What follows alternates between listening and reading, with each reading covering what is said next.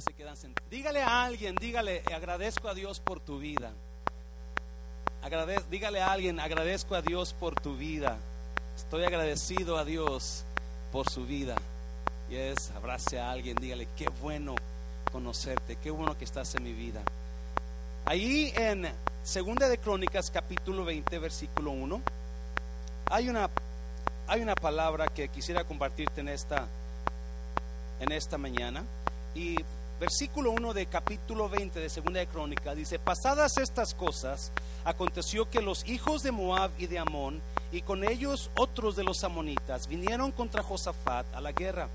Y acudieron algunos y dieron aviso a Josafat, diciendo, contra ti viene una gran multitud del otro lado del mar y de Siria, y he aquí están en Asesón Tamar, que es en Gadi.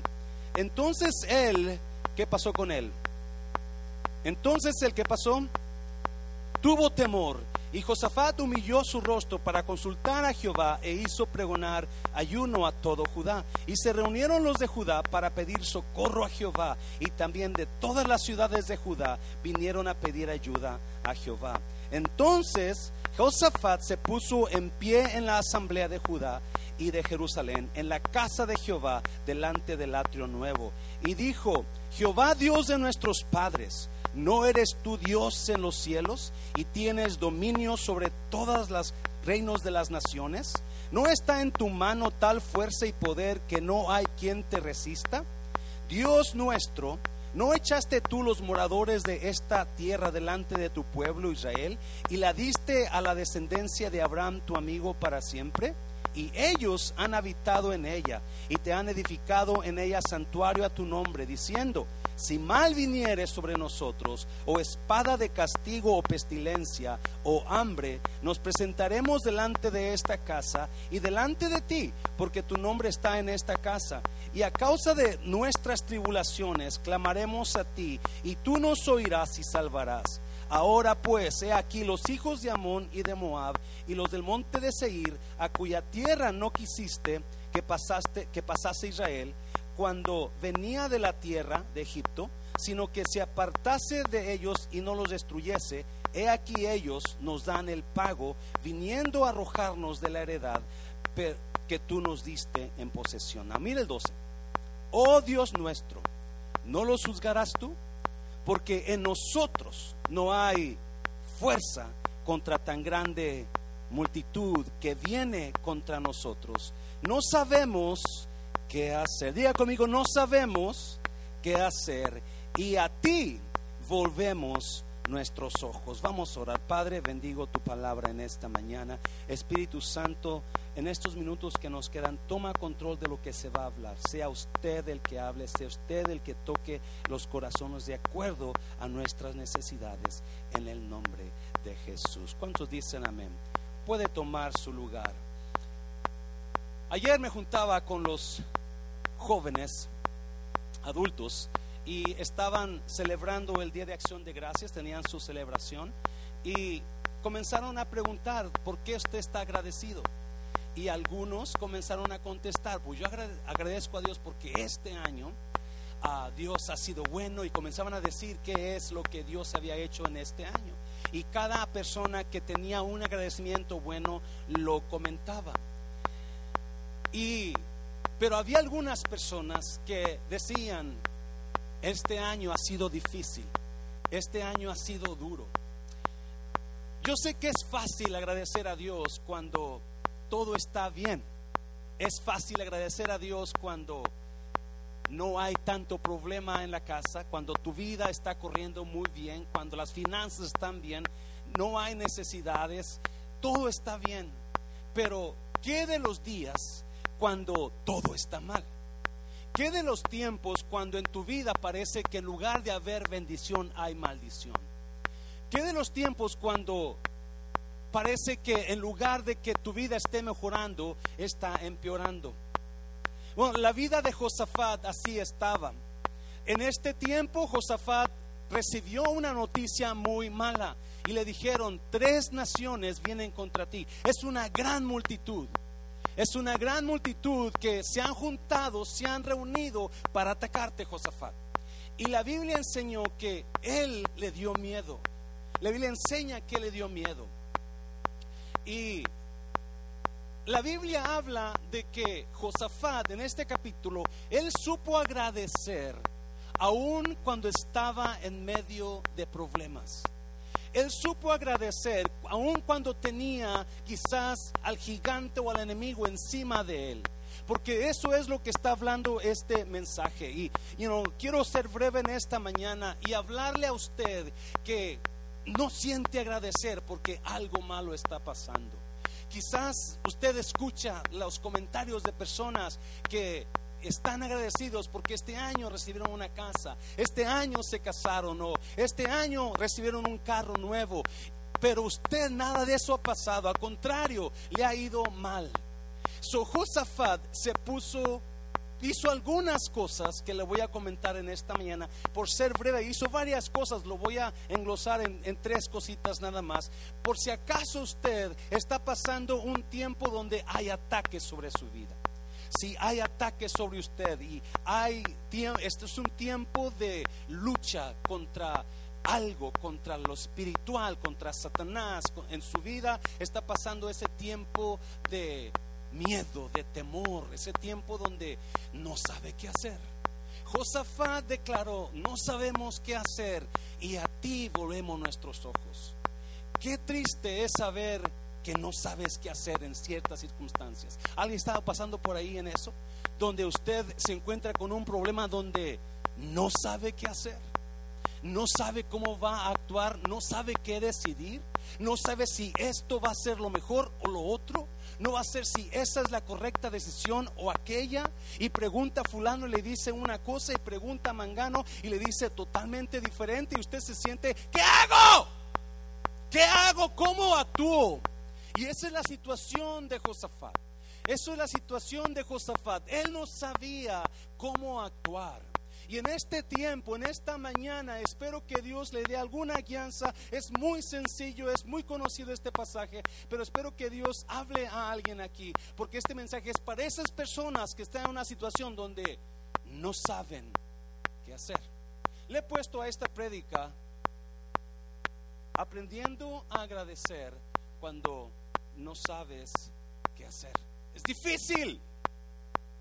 Es difícil agradecer cuando estás en ese momento.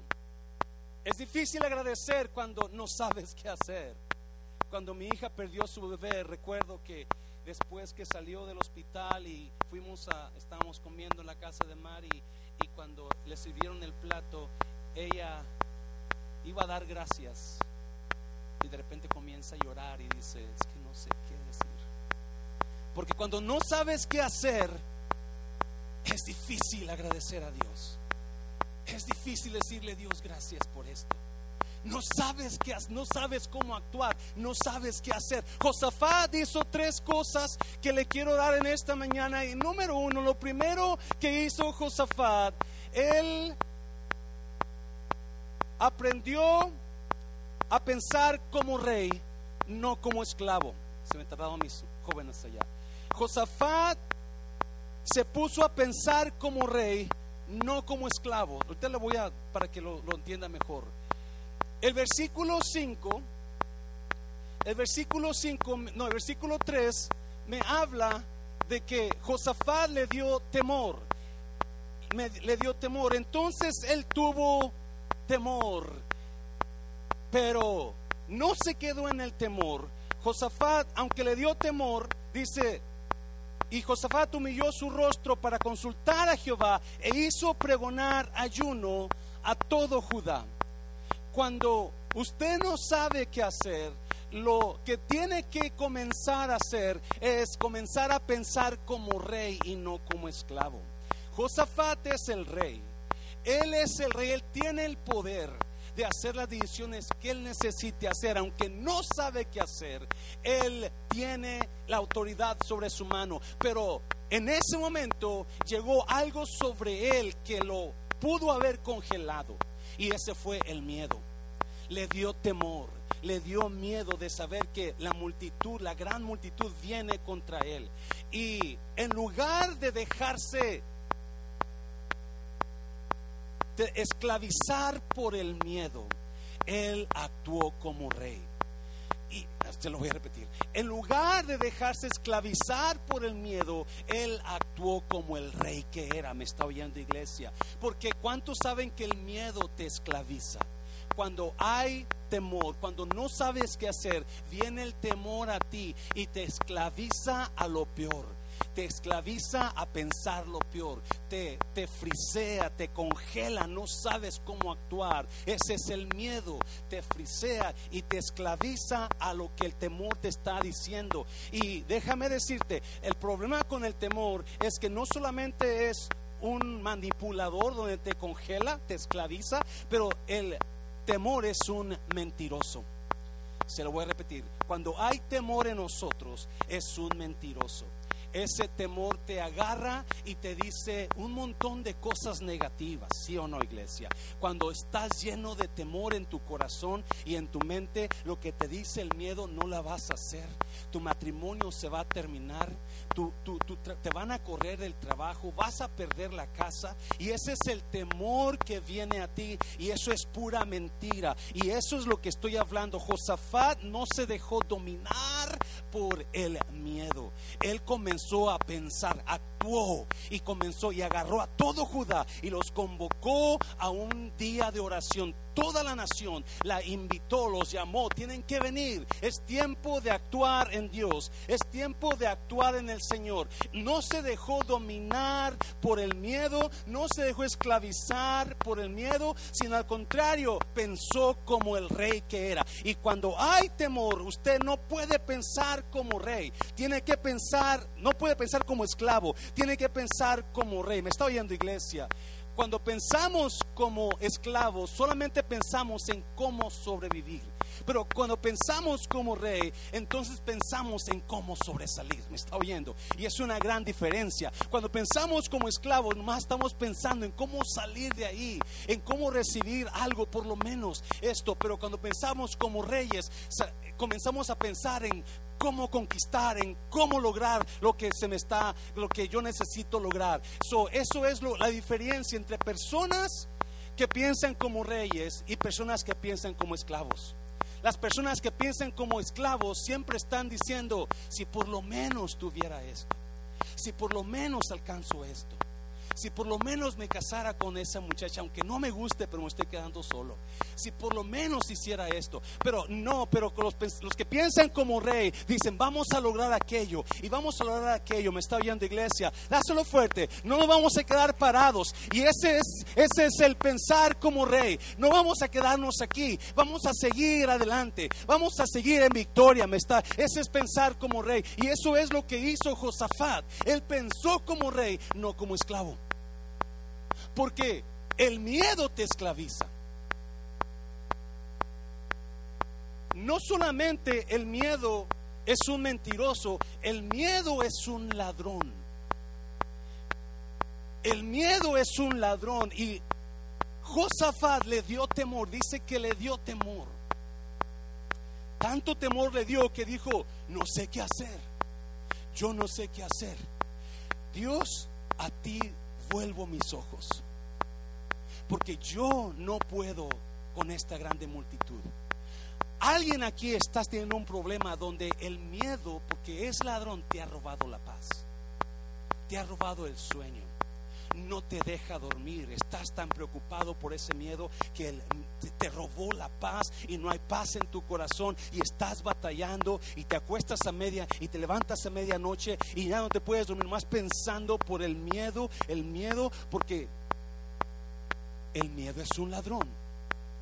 Y si usted está con miedo en esta mañana y está perdiendo el sueño, yo le invito para que comience a pensar como rey y no como esclavo. Comience a pensar, decir, no, no, no, yo me voy a levantar y yo voy a lograr la victoria. Yo, esto, mi matrimonio no se va a destruir, mi casa no la voy a perder. Voy a trabajar, voy a hacer cambios, voy a tener que hacer lo que quiera, pero eso es pensar como rey. Josafá no se quedó llorando aunque el miedo vino a su corazón, no le robó el sueño. Hay una gran diferencia en Pedro y Josafat. Se lo voy a repetir. Hay una gran diferencia en el apóstol Pedro y Josafat. Cuando una vez los discípulos, Jesús los había mandado adelante de él en una barca. Y a medianoche o la cuarta vigilia dice la palabra que comenzó una tempestad en, en el mar. Estaban los discípulos solos y de repente miran a Jesús que venía caminando sobre las aguas, caminando sobre las aguas. Y cuando lo ven a Jesús, los discípulos piensan que es un fantasma y les da miedo. Y Jesús les habla y le dice, no tengan miedo, soy yo, yo estoy aquí. Pedro le dice a Jesús, Señor, si eres tú, manda que yo vaya a ti caminando sobre las aguas.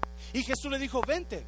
So Pedro comenzó a, se bajó de la barca, para la sorpresa de todos, se bajó de la barca y comenzó a caminar hacia Jesús. Y la Biblia dice que Pedro caminó sobre las aguas.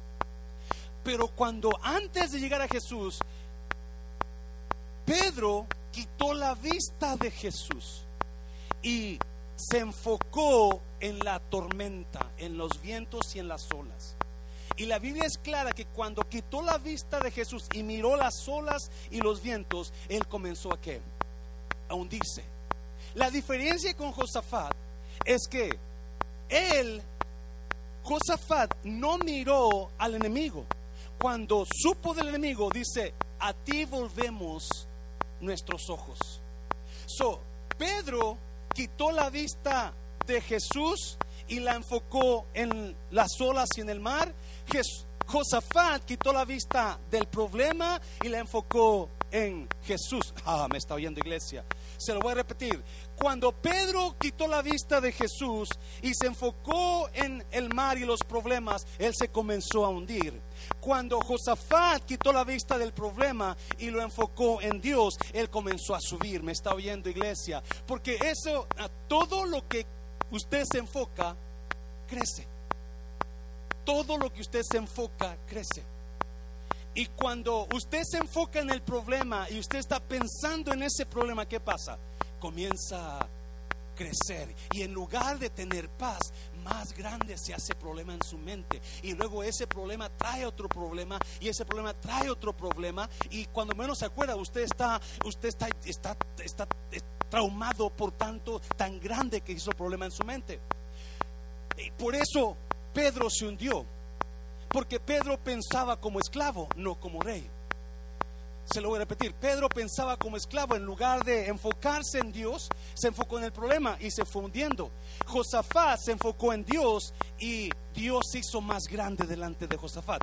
Todo lo que usted se enfoca crece. Cuando usted se enfoca en Dios, Dios se hace más grande en su vida, en su mente. Y comienza usted a ver la victoria, me está oyendo, y comienza usted a ver el, el gozo de Dios en su vida. So, no piense como esclavo, piense como rey. Josafat no se enfocó en el problema, dijo, a ti volvemos nuestros ojos. Se enfocó en Dios y eso es lo importante. Es lo importante que usted se enfoque en Dios en su vida. Hay mucha gente que está llena de problemas ahora porque usted no está enfocado en Dios, usted está enfocado en otras cosas, pero no en Dios. Y esta mañana yo le animo para que en lugar de que esté enfocado en esas cosas, comience a reenfocar su vista en Dios, porque una vez que usted reenfoque su vista en Dios, Dios va a crecer sobre usted, Dios va a crecer sobre su vida, victorias van a, los problemas se van a hacer más pequeños y Dios se va a hacer más grande. Aleluya.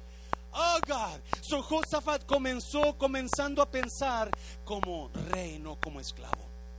Y yo le invito a que usted Quite esa mente de esclavitud y no se deje esclavizar por el miedo y comience a pensar como rey, comience a pensar como lo que usted es, un hijo del rey. ¿Me está oyendo, iglesia?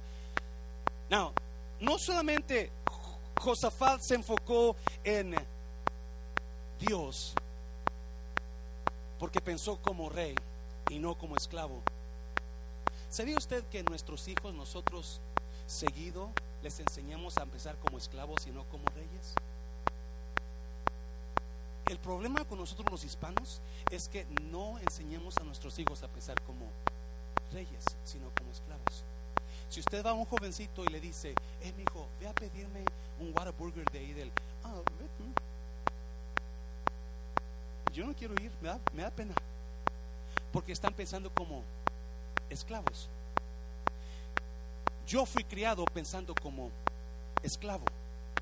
Yo fui criado de una manera tan mala que yo fui criado pensando como esclavo. Mi papá siempre me dijo, tú no sirves, tú eres un tonto, tu hermano es mejor que tú. Eso es crear a tus hijos como pensando como esclavos. Y ahora cuando están grandes, tus hijos van a estar todos en su mente afectados porque usted los enseñó a pensar como esclavos.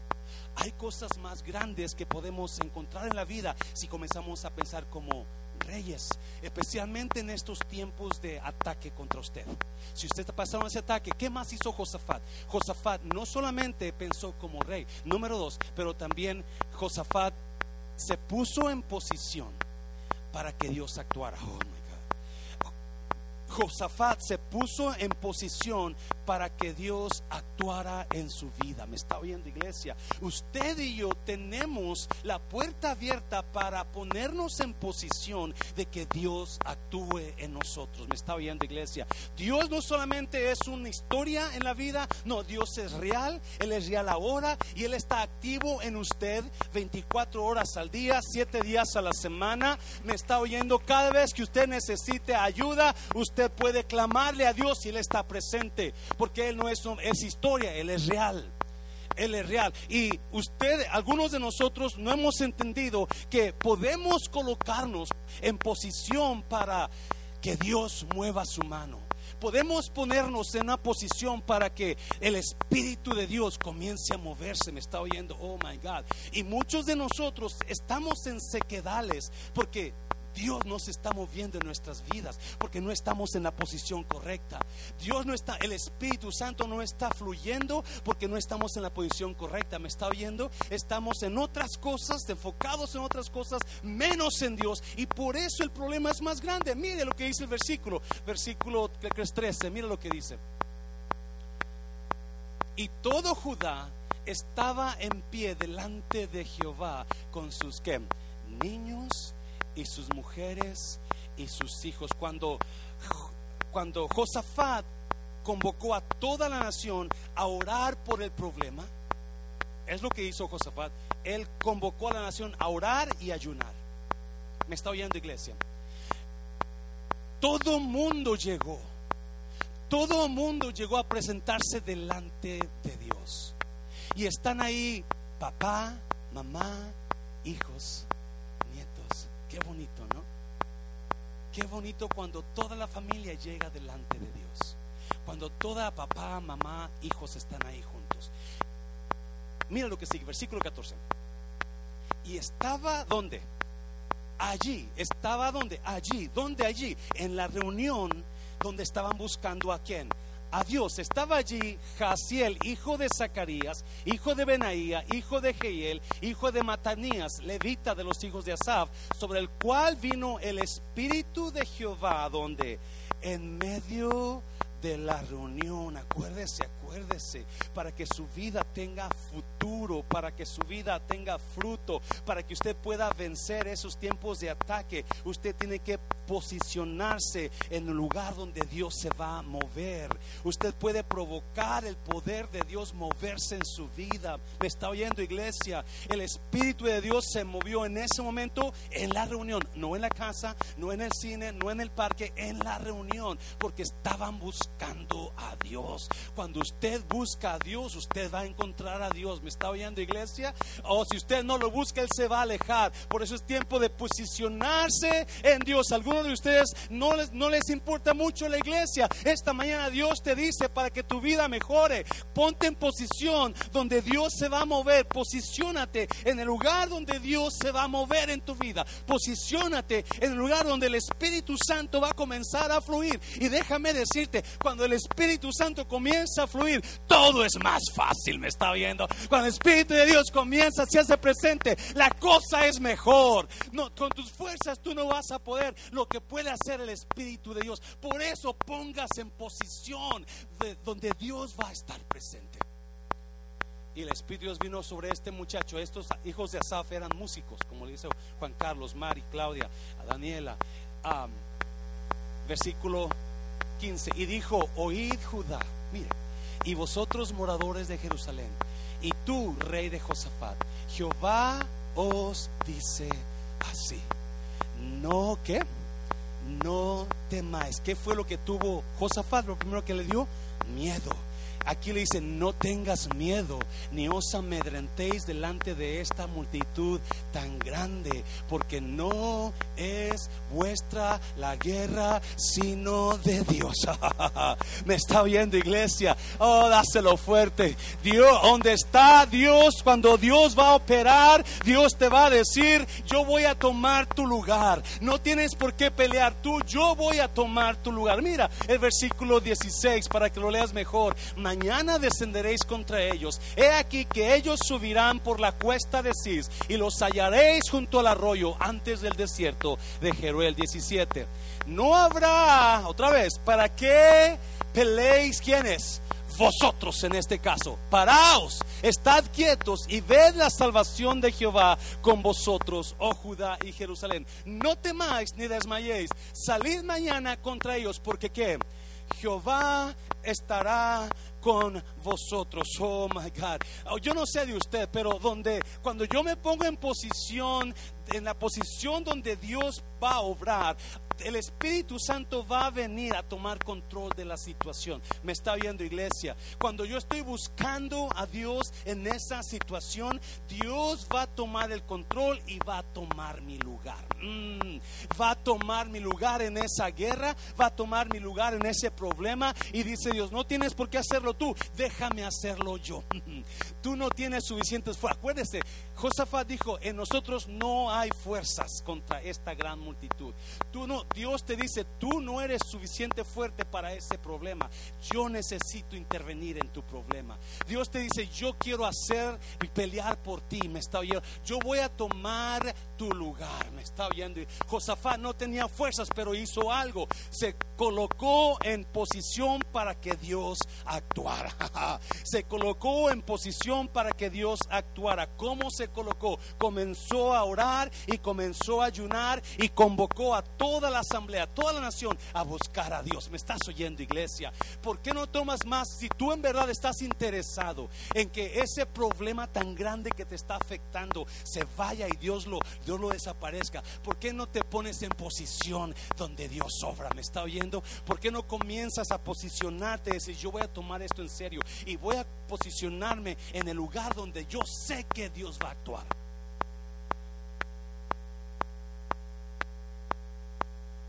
Dios le encanta tomar nuestro lugar. Se lo voy a repetir. A Dios le encanta tomar nuestro lugar.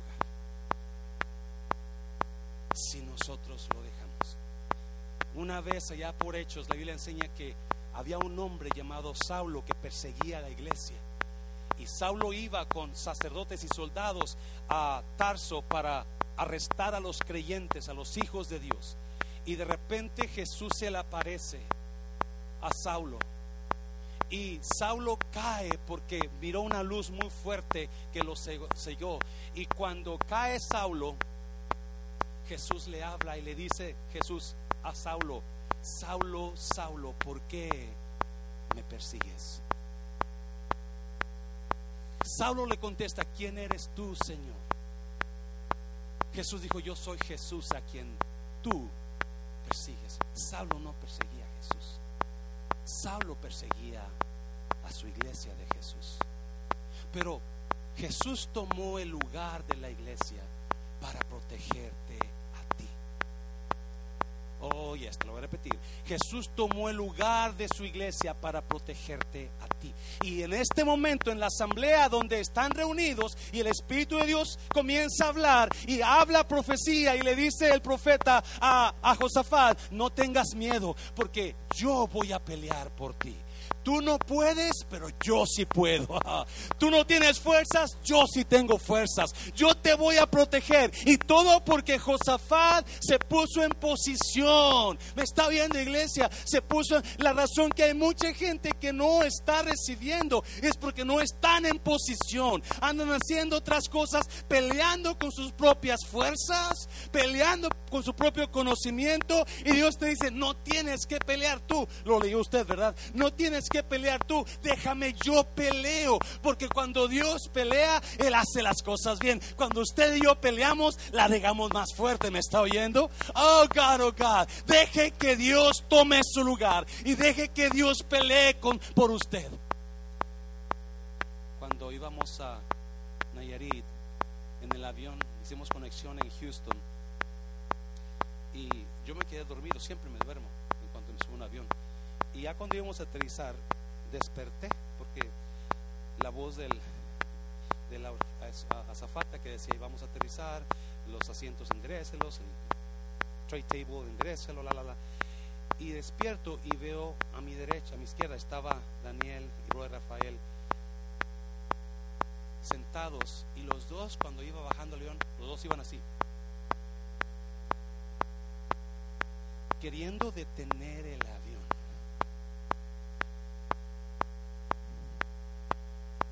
¿Usted cree que el avión se iba a detener con las fuerzas de ellos? Dios te dice, tus fuerzas no son suficientes, tu inteligencia no es suficiente para ese pleito, déjame yo peleo por ti. Y cuando estaban ahí, el, el profeta les dice, ¿quién esta gran multitud? Porque yo voy a estar con vosotros cuando el Espíritu Santo pelea por ti, escuche, cuando te pones en posición, no importa cuánta gente tenga ellos, lo que importa es a quién tiene usted. No importa cuánto dinero tengan aquellos, lo importa, importa es a quién tiene usted en su vida. Me está, no importa qué tan inteligentes sean ellos, lo que importa es quién está en su vida de usted. No importa qué es lo que haga el enemigo, lo que importa quién está peleando por usted. ¿Me está viendo, iglesia? Póngase en posición para pelear y que Dios pelee por usted.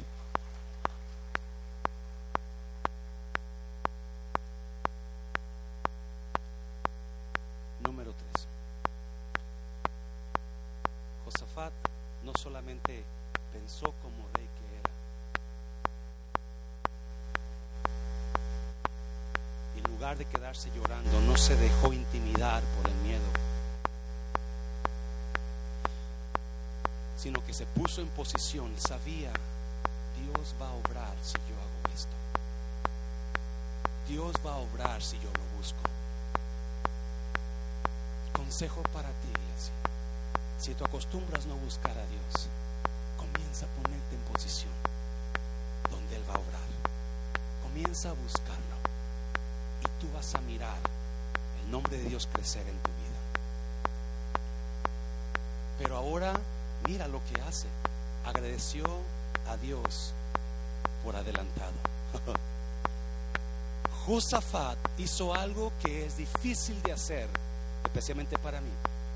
Agradecer cuando estoy pasando por ataque. Agradecer cuando las cosas no van bien. Yo sé que debo de hacerlo como creyente, pero es difícil. Agradecer cuando algo está mal en mi vida.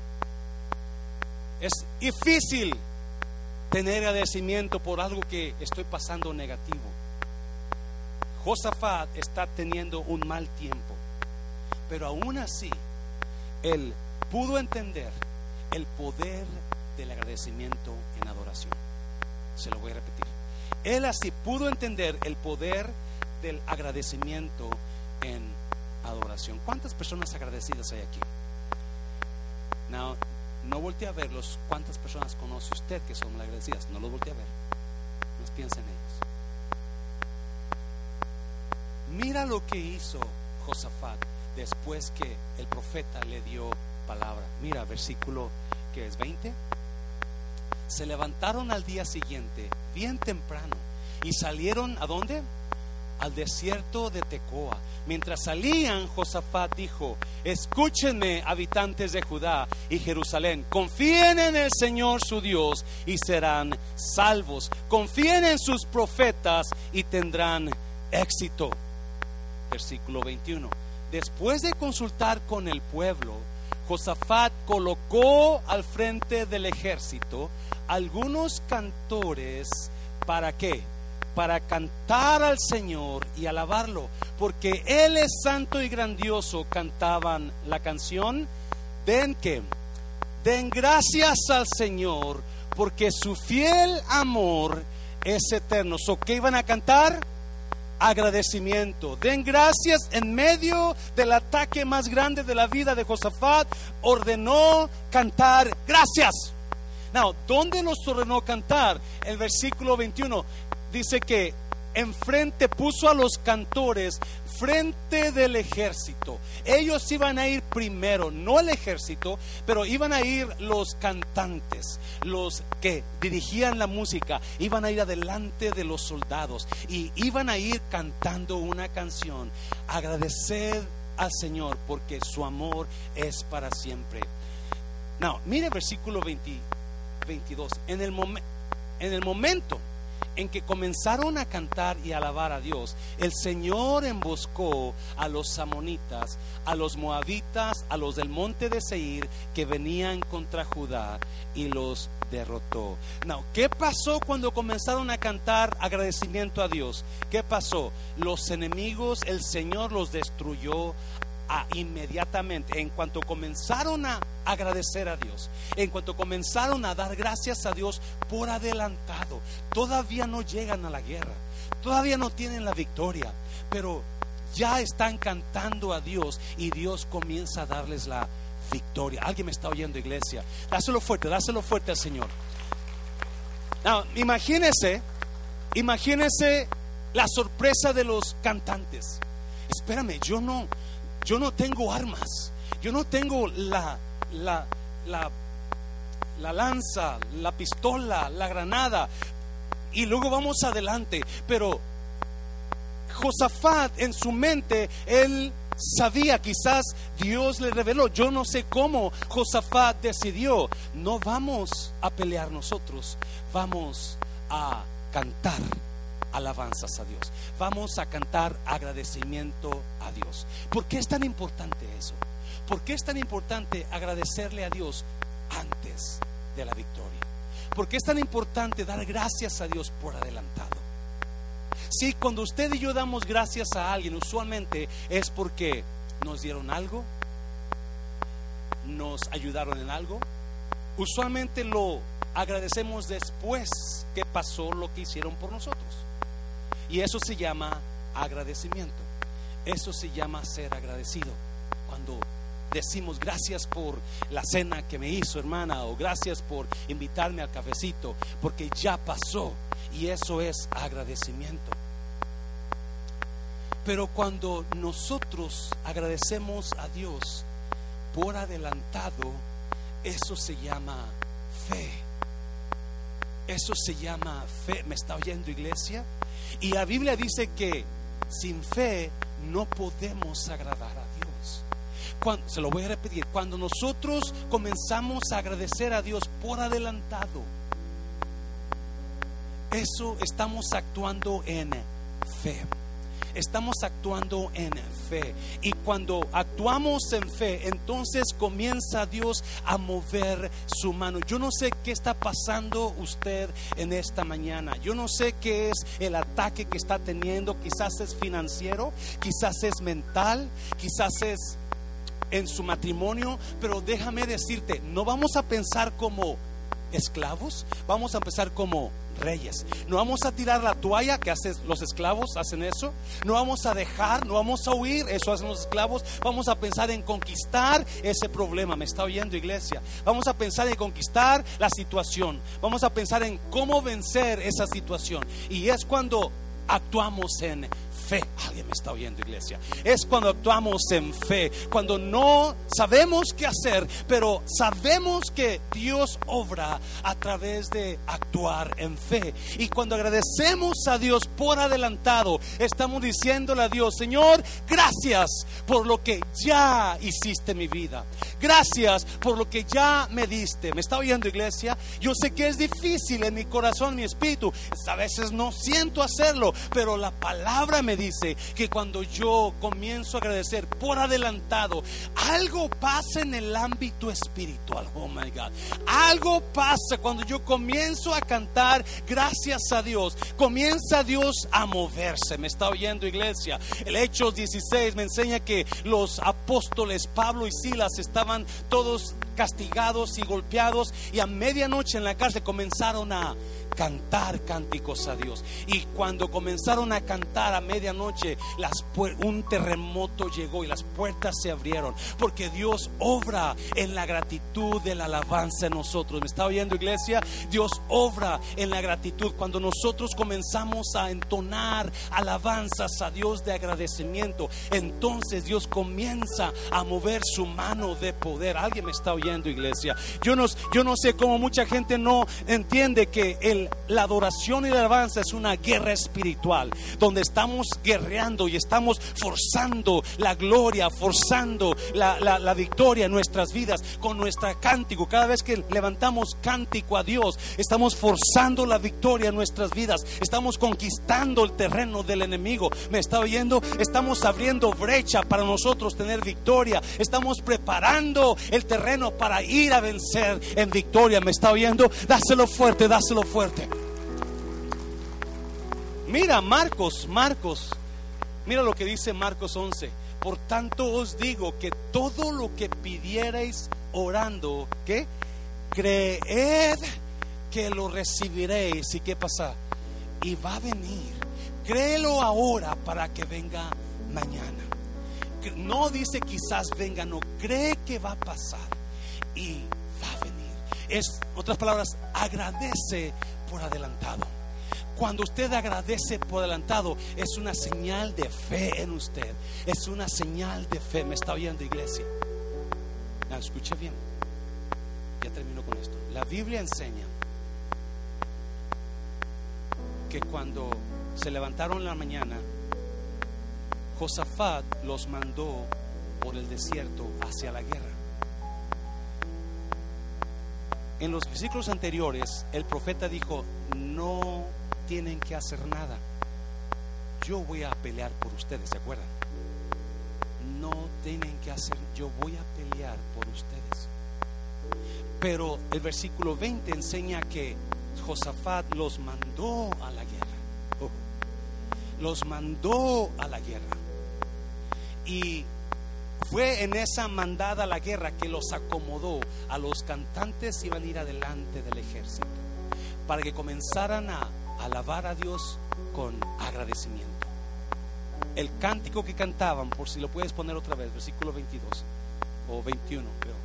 El cántico que cantaban era, den gracias al Señor, porque su fiel amor es eterno. Den gracias a Dios. El cántico que cantaban era un cántico de adoración. El sí, pero como quiera Josafat los mandó a la guerra. Los mandó a la guerra solamente para que ellos aprendieran a agradecer por adelantado. Dios podía haber dado la victoria sin que ellos fueran a la guerra y eso no.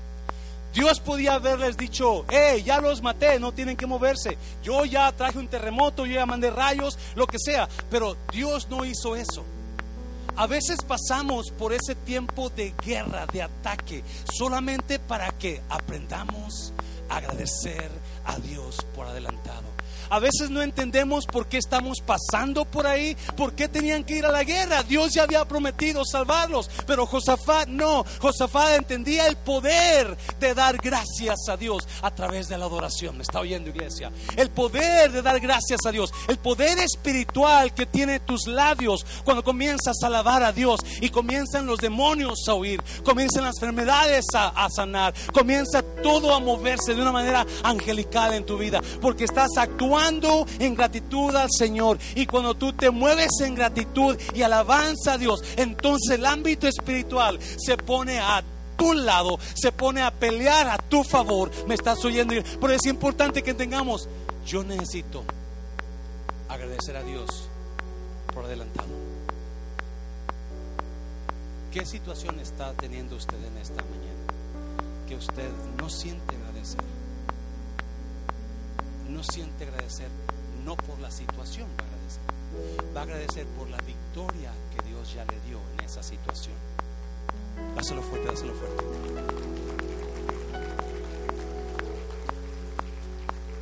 ¿Qué es lo que usted está pasando hoy? Donde usted necesita mandar palabra de gratitud, romper toda artimaña del enemigo en esa situación y usted poder tener paz. ¿Qué es? Porque usted lo puede hacer ahora. Usted puede comenzar a dar gracias a Dios y comenzar a esperar que la victoria ya es de usted. Me está oyendo y se lo voy a repetir. Usted puede comenzar a dar gracias a Dios y esperar que la victoria ya es de usted.